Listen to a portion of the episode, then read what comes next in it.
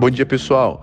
Meu nome é Jânio e estamos iniciando mais um SX Cast, aqui o seu boletim diário com notícias do mercado financeiro. Nos sigam também no Instagram, SX Capital.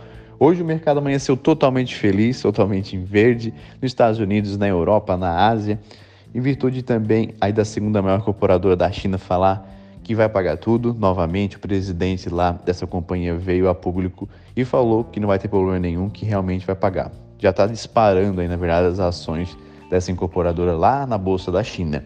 Nos Estados Unidos, o presidente do Banco Central lá do Federal, ele falou que realmente vai continuar os estímulos para a população, né, os estímulos fiscais, estímulos também aí sociais e que isso vai ter um cronograma para finalizar apenas no ano que vem e não vai aumentar a taxa básica de juros por lá.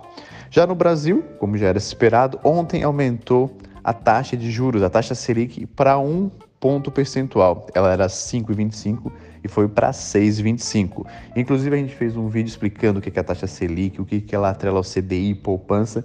Um vídeo muito bacana lá no nosso Instagram, da SX Capital. Olhem lá, vejam, tirem suas dúvidas também, porque é informações bem importantes e bem bacanas também.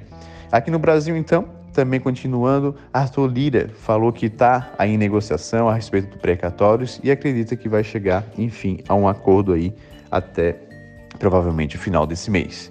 Meus amigos, eram isso informações do mercado. Um grande abraço e até o próximo boletim.